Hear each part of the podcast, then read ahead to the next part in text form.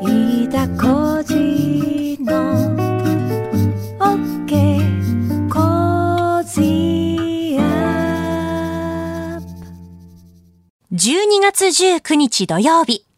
日本放送、飯田浩二の OK 工事アップ週末増刊号。日本放送アナウンサーの新業一華です。飯田浩二の OK 工事アップ週末増刊号。今週の放送でセレクトした聞きどころ、番組へ寄せられたメッセージ、今後のニュースの予定などを紹介していくプログラムです。毎週土曜日の午後に更新しています。今年最後の配信です。さて、今週は GoTo の一時停止決定、アメリカで新型コロナのワクチン接種開始、バイデン氏が選挙人過半数、アメリカ大統領選勝利が実質確定、ザマ9人殺害事件、白石隆弘被告に死刑判決、韓国ムンジェイン大統領、検事総長を停職2ヶ月、初の懲戒処分、オーストラリア、中国を WTO 提訴、そして日本海側の大雪などのニュースについてお送りしました。皆様お住まいの地域、大雪大丈夫ですか？これからの季節、除雪ですとか本当に大変ですよね。私も秋田にいた頃は雪かきしていたんですけれども、いきなりこう体を動かすとその雪かきしている時に腰にちょっとね、来てしまったりですとか、屋根の雪下ろし、足場がね、非常に悪くなっていますのでお気をつけくださいね。さあ、それでは各曜日で取り上げたニュース振り返っていきます。12月14日月曜日はジャーナリストの須田慎一郎さん。コロナ第3波対策として、医療崩壊を防ぐためには、コロナを2類感染症相当ではなく、季節性インフルエンザなどと同じ5類相当にすべきと提言していただきました。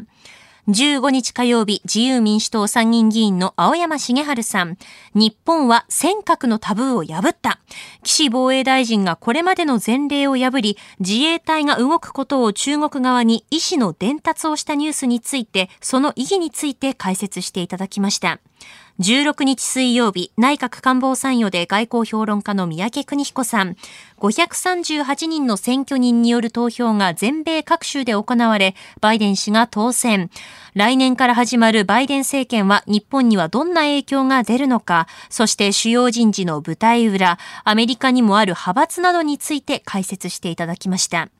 17日木曜日、内閣官房参与で数量政策学者の高橋洋一さん。的外れな追加経済対策批判に惑わされるな。失業率、自殺者、死者を回避する経済対策を解説していただきました。18日金曜日、明治大学准教授で経済学者の飯田康之さん。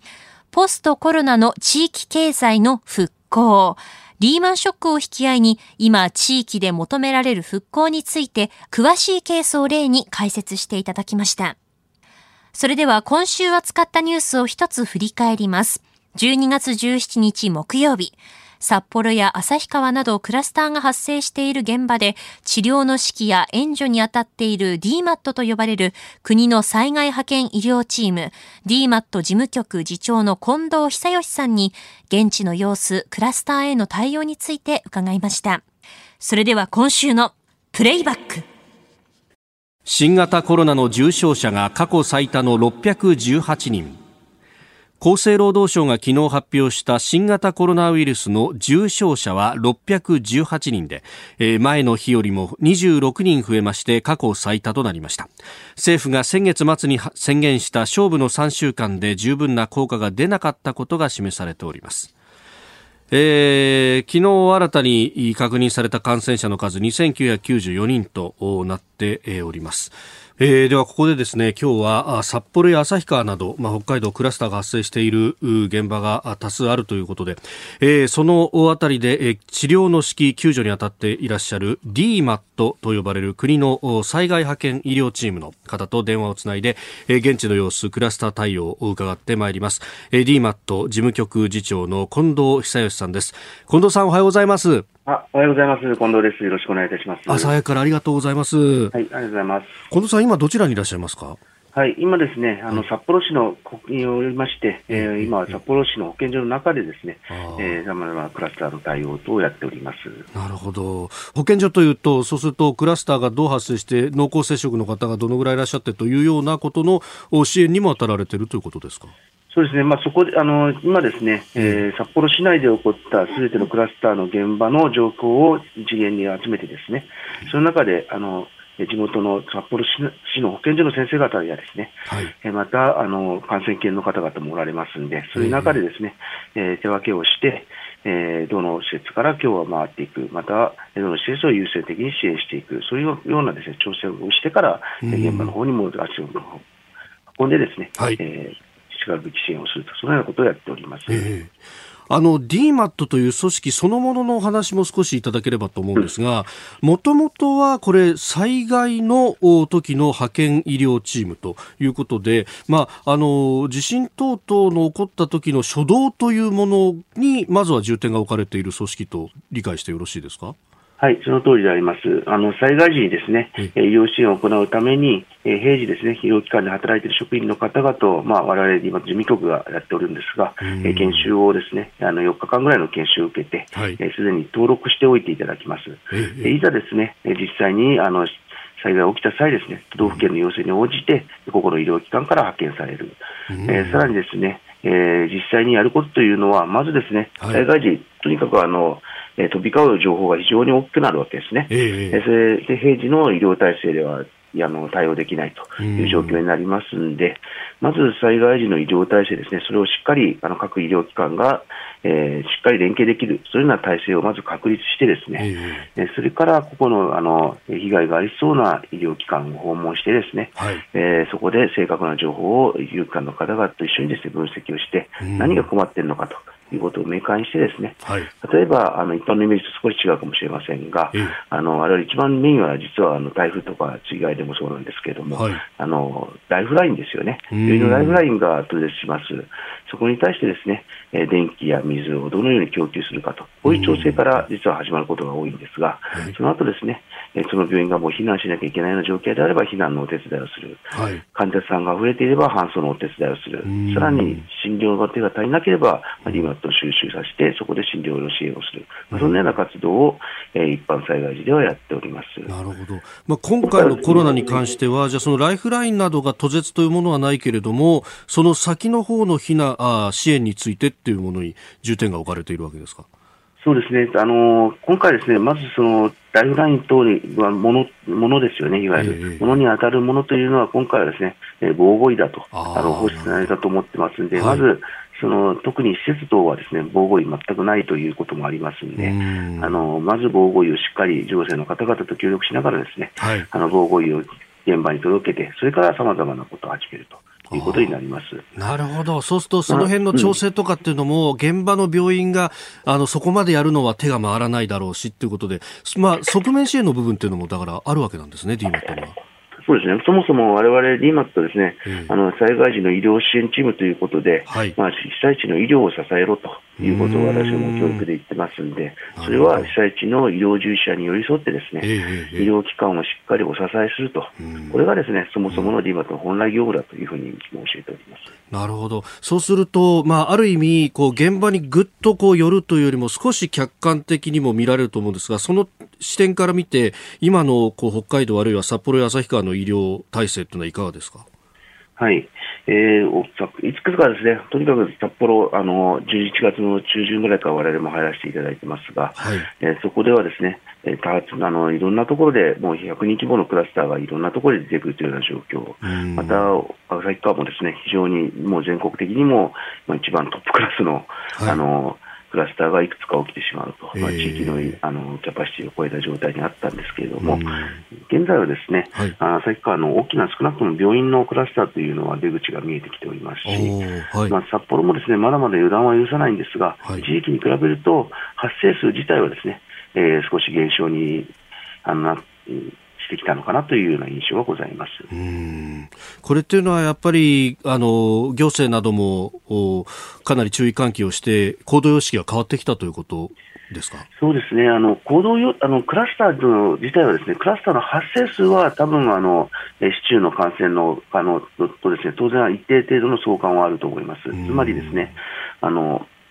市中感染が多くなればクラスターが多くなると、これはまあ事実客観的に考えても事実だと思うんですが、大きなクラスターが出るか出ないかっていうのは一つ運みたいなところがございまして。あある意味、市中感染が全くないところでも突然、どんと大きなクラスターが起きている地域っていうのは、今、日本でも昔からあの最初からありましたし、うんまあ、日本でもあるんですよね。はい。はいまあそういう意味では、大きなクラスターが出るか出ないかっていうのは、一つ、そういう運によるところあると思うんですが、うんあの市中感染が収まってくると、数が収まってくるというのは事実かと思います。なるほど。あとは、その、お出た時に、どう医療がそれをお支えられるかっていうところ、まあ、その辺も目処はついてきたということですか？そうですね、あの少なくとも今の札幌旭川については、あの一定の、特に旭川については一定のあの、えー山場は超えていると思っております。うん。あとはその働く方々の環境だとかの面、あるいはこう物資の面など、お足りないものとかっていうのはありますか？はい、あの物が足りないということは今のところですね、あのええ。多くえーぐるえーあらあら見てるとそこまで足りないものというのがあるわけではありませ。うんん。ただ、働く人方についてはですね、非常にすでに、あの、まあ、もともと医療現場、医療資源、あの、人材不足というところもありまして、うんまあ、そういうところにですね、このコロナのクラスターが起きる施設というのは、まずですね、そういう人的資源という観点で見てもですね、はい。まずはあの大体こう防護服を着て作業する、感染管理をしながら作業すると、通常の作業に比べて3倍ぐらいの負荷がかかると言われてるんですね。はい。でそれに対して、あの今度は職員の方々が感染してしまう、もしくは濃厚接触者になる、はい。でもしくはですねそういうことにならなにかかわらず、ですね、えー子子供を預けられない、ご家族が反対される、はい。さまざまな理由で出勤できなくなってしまう方いらっしゃるんですね。うん。まあ、そういう意味で仕事が増えていく中ですね、えー職員が減っていく、そういう中でですね、まあ、非常に大きな負荷がかかっていると、そういうような状態もございます。またですね、その前にですね、ええ。まず自分のところで起こったらというのをなんとなく想像していただければ分かると思うんですけれども、うん。もし自分の職場でクラスターが起こったらと、はいやっぱり怖いですよえね。えええでこの怖いというのは2つの側面ですね。うん一つはあのやっぱり本当に感染症が怖い。はい。また、そういう感染症が発生したという組織にいることで、うんえー他の人の世間が怖いとなるほどいうような側面はいの2つそののところ、そうですね。変えていかないとうんいけない。はい。番組では DMAT に関してのメッセージや医療従事者の方へのメッセージが多く寄せられました。この Cozy up では今後も新型コロナ対策の最前線で向き合っている皆さん、専門家の方にお話を伺っていく予定です。この後はこれからの1週間のニュースの予定や番組やニュースに関してのメッセージやご意見を紹介します。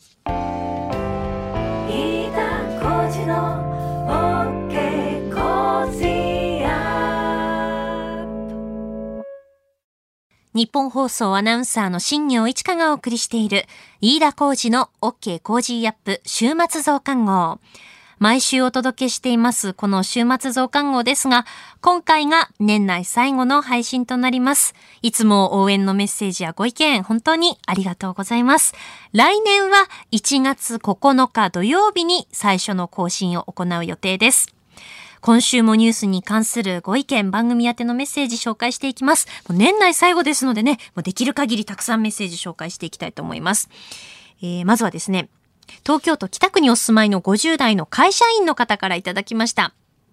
今週の増刊号で、ぜひ、今週のスクープアップコールの特集をお願いします。今週は気合が入っていて秀逸でしたといただきましたので、えーそのリクエストにお答えしまして、スクープアップ特集お届けしましょう。今週のスクープアップコレクションです。お聞きください。スクープアップスクープアップおスクー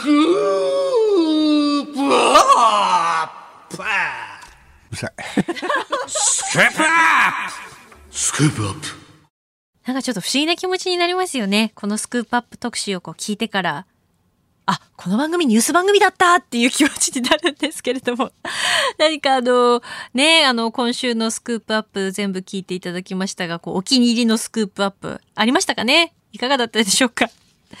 あの、ニュース解説以外もですね、このスクープアップにも気合が入っておりますので、あの、注目して聞いていただければなと思うんですが、あの、番組スタッフからの情報によりますと、毎朝親御さんが聞いている Cozy up を、こう、一緒に聞いているお子さんが一緒に、スクープアップとコールしているそうです。なんかちょっとずつ浸透しているんですかね？どうなんでしょう？この番組の必殺技みたいな感じになりつつあるような、そんな気もしております。えー神奈川県秦野市にお住まいの50代の女性の方からです。毎朝家族で聞いています。娘は話している内容で時間がわかり、もう行ってらっしゃいの時間だとか、スクープアップだ急がないとと言っています。わかりやすいニュースでいつも楽しく聞いています。これからも楽しい放送お願いしますといただきました。ありがとうございます。あの、娘さんの分のね、マスキングテープもお送りしようと思っておりますので、えぜひあの、楽しんで使っていただければと思うんですが、あの、時計代わりに Cozy up 聞いてくださっているんですね。あの、それだけこう、生活の中に Cozy up がこう、浸透しているというか、こう、入っているのがすごく嬉しいです。ありがとうございます。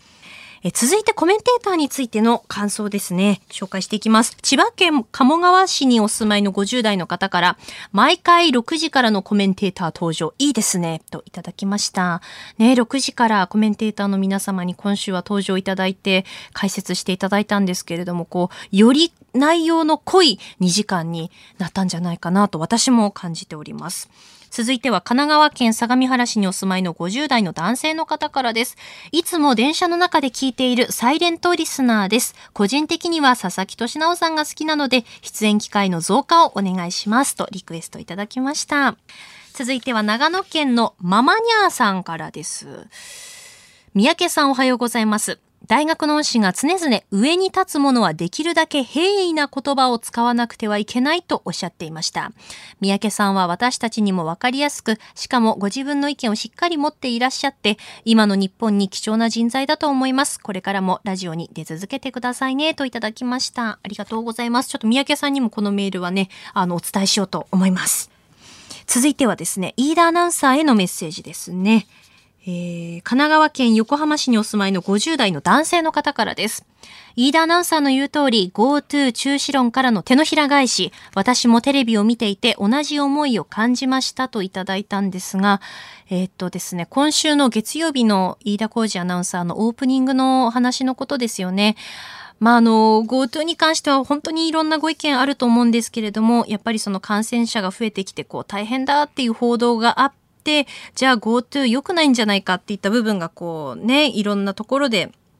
報道されていたり取り上げている中で、じゃあいざ GoTo 中止にしたら、GoTo 中止にしたらこんなに大変な思いをしている人がいるじゃないかって今度はこうそういう方にこう報道が向かっていっていることに関して、それはねちょっとどうなんだっていうふうなことに関してのね、あの、飯田さんの思いといいますか、その意見について、そう、月曜日のオープニングで触れたんですけれども、あの、ちょっとね、まだ聞けていないという方は、ぜひ、あの、ラジコのタイムフリーですとか、まあ、このポッドキャストとか YouTube でももちろんなんですけれどもね、えー今一度聞いていただければなと思います。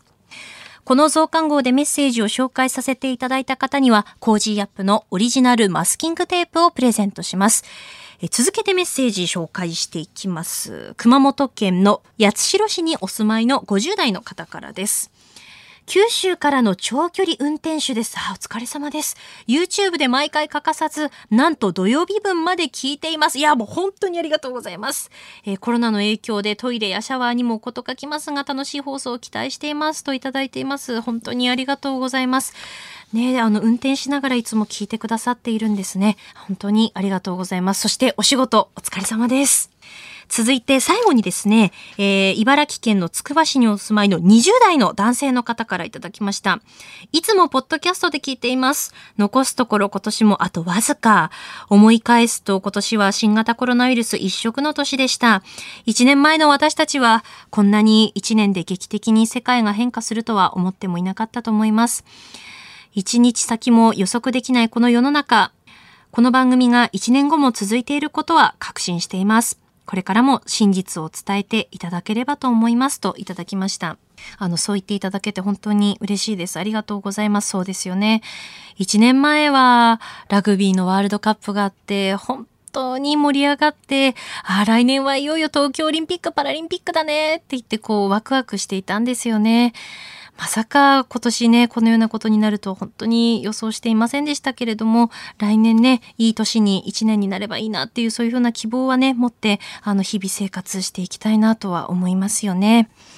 えーいつも皆さんからのメッセージ読ませていただいています。ニュースへの意見、応援メッセージだけではなくてですね、ツイッターや YouTube への書き込み、まあ厳しいご意見ももちろんです。ご指摘、えー飯田アナウンサー、スタッフ、私、新業、いつも目を通させていただいております。なかなかあの、すべてを番組で紹介しきれていなくて本当に申し訳ないんですけれども、何より糧とさせていただいております。今年はですね、特にこの新型コロナウイルスの影響で、あの、気分的にもちょっとこう、落ち込んでしまったりとか、そういった日々が多かったと思うんですね。で、私も同じく、うーん、そういう気持ちにやっぱりなっていて、有楽町がこう人通りが少ないというかもう本当に人通りなくなったんですよね。緊急事態宣言の時は。で、そういう状況の中、毎朝会社に出社して、えー放送に臨んでいて、なんだかすごくこう、無力感を感じるような日々もあったんですけれども、メールで気分が落ち込んでいたんですけれど、新業さんの明るい声を聞いて元気をもらいました。ありがとうございますってメールいただいて、そのメールが本当に嬉しくて、なんか本当にこう、何もできないなって思ってたんですけれど、元気にこう声を出すことで、元気に放送をお届けするだけで、まあ、聞いているどなたかの、もしなんかこう力になったりとか、こう気分が晴れやかになるんだったら、それほど嬉しいことはないなと思って、あの、今年放送に臨んでいました。本当に皆様には感謝しています。本当に、本当にありがとうございます。この飯田浩二の OK 工事アップはリスナーとコメンテーター、飯田アナウンサー、私新業、そしてスタッフ、みんなで作り上げるニュース番組です。ぜひこれからも引き続き、あなたからのメッセージお寄せください。お待ちしています。えーそれではこれからの予定を紹介していきます。20日日曜日、アメリカの宇宙軍発足から1年。21日月曜日、定例閣議。お笑いコンビ爆笑問題の太田光さんが裏口入学したとする週刊新潮の記事で名誉を傷つけられたとして、新潮社に3300万円の損害賠償を求めた訴訟の判決。23日水曜日、上皇陛下87歳のお誕生日。外交文書解禁。10月28日29日金融政策決定会合の議事要旨公表。公職選挙法の罪に問われた河合案里被告の弁護側最終弁論。24日木曜日。総務省11月の人口移動報告。大相撲初場所番付発表。25日金曜日。定例閣議。小池知事定例会見。総務省11月の労働力調査発表。厚労省11月の有効求人倍率発表。気象庁来年1月から3月の3ヶ月予報。続いて21日月曜日からのコメンテーターのラインナップです。21日月曜日、ジャーナリストの須田慎一郎さん。22日火曜日、ジャーナリストの有本香さん。23日水曜日、内閣官房参与で数量政策学者の高橋洋一さん。24日木曜日、ジャーナリストの鈴木哲夫さん。25日金曜日は、ラジオチャリティミュージックソンの生放送で、 Cozy up はお休みです。あなたと一緒に作るニュース番組、ニッポン放送、飯田浩司の OK Cozy up。いつもご愛聴いただきまして本当にありがとうございます。平日月曜日から金曜日朝6時から8時までの生放送でお届けしています。ぜひ FM 放送、AM 放送はもちろんですが、ラジコやラジコのタイムフリーでもお楽しみください。えーこの後は日本放送が12月24日正午から24時間にわたってお届けするラジオチャリティーミュージックソンの放送のお知らせです。私、新業一華がアシスタントを担当させていただきます。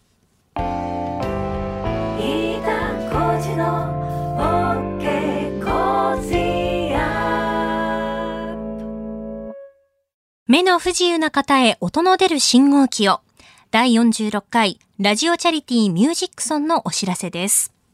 ラジオチャリティミュージックソンは目の不自由な方たちが安心して街を歩けることを目指し、音の出る信号機や目の不自由な方の社会参加につながるアイテムを一つでも増やすための募金を募るチャリティキャンペーン活動です。12月24日正午から25日正午にわたって24時間チャリティ番組をお送りします。パーソナリティはアイドルグループの Kis-My-Ft2 と SixTONES の皆さんです。そして私新行はアシスタントを担当します。まず今年はコロナ禍ということで目の不自由な方のその環境というのも大きく変化しました。え例えばその駅のホームでの声かけというのが減ったりですとか、まあ、あの、スーパーですとかね、その列に並ぶときに、こう、距離をとって並ばなきゃいけなくなりましたが、その距離感覚というのがわからなかったり、えー、お店に置いてあるそのアルコール消毒の位置がわからないですとか、あとマッサージのお仕事をされている方たちは、あの、緊急事態宣言の時は、その治療院を閉鎖しなくてはいけなくなったりですとか、今もその、えー、お客さんがなかなかこう戻ってこないといった現状があります。えー、そういったですね、あの、視覚障害の方たちを取り巻く環境であったりとか、えー、様々なことを番組を通してレポートしていきます。あの、ぜひよろしければお聞きいただければと思っております。えー、募金の方法なんですけれども、えー、様々あります。今回はあの、新型コロナウイルスの感染防止の観点から、いつもですと、その、日本放送の本社に募金箱を設置しまして、皆様からこう、募金をですね、いただくということもあったんですけれども、今年はですね、あの、そういったことがちょっと難しい状況となりました。えー、J コインペイポジット募金、LINEPay、クリック募金、JCB カード、つながる募金、Amazon アレクサ、えー、そしてチャリティーインターネットオークション、えそして銀行振込でも募金をお受けしております。さらにですね、今年は LINE スタンプというのも作りました。キスマイフット2の皆さんと SixTONES の皆さんの、えー、LINE スタンプになっておりまして、そのメンバーの皆さんのボイス付きとなっております。あの、目の不自由な方々はスマートフォンもね、あの、使ってらして、ボイスオーバーという機能を使っていたり、あとは白黒をこう反転させて弱視の方はですね、利用していたりもするんですけれども、やっぱりその音声がついているスタンプだと、えー、なおいいんじゃないかということで、音声付きの LINE スタンプを作りました。えー、早速ですね、もうすでに、あの、LINE のそのスタンプストアのところで、あの、購入できるようになっておりまして、一部手数料を除いて全額、えー、ラジオチャリティミュージックソンに、え、寄付するという、そういうふうな形になっておりますので、もしよろしければですね、あの、LINE スタンプもぜひ、あの、チェックしていただければなと思っております。えラジオチャリティミュージックソン12月24日正午から25日正午まで24時間にわたってお届けします。え私、初めてのアシスタントということで、本当に緊張しているんですけれども、日本放送にこう、入社した時からいつかえー、アシスタントに携わることができたらいいなと思って、えー、個人的にですね、こう講座を受けに行ってみたりとか、まあパラスポーツの取材というのもずっとこう続けている部分がありますので、そういったこともこう放送に活かせたら、そして何よりあの楽しく元気にお届けしていきたいなと思っておりますので、ぜひよろしくお願いいたします。飯田浩二の OK 工事アップ週末増刊号。次回は来年1月9日土曜日に最初の更新を行います。この週末増刊号の年内の更新は今回で最後なんですけれども、飯田工事の OK 工事アップはまだまだあの年末12月31日までお送りしますので、ぜひお聞きください。ここまでのお相手は日本放送アナウンサーの新業一華でした。飯田工事の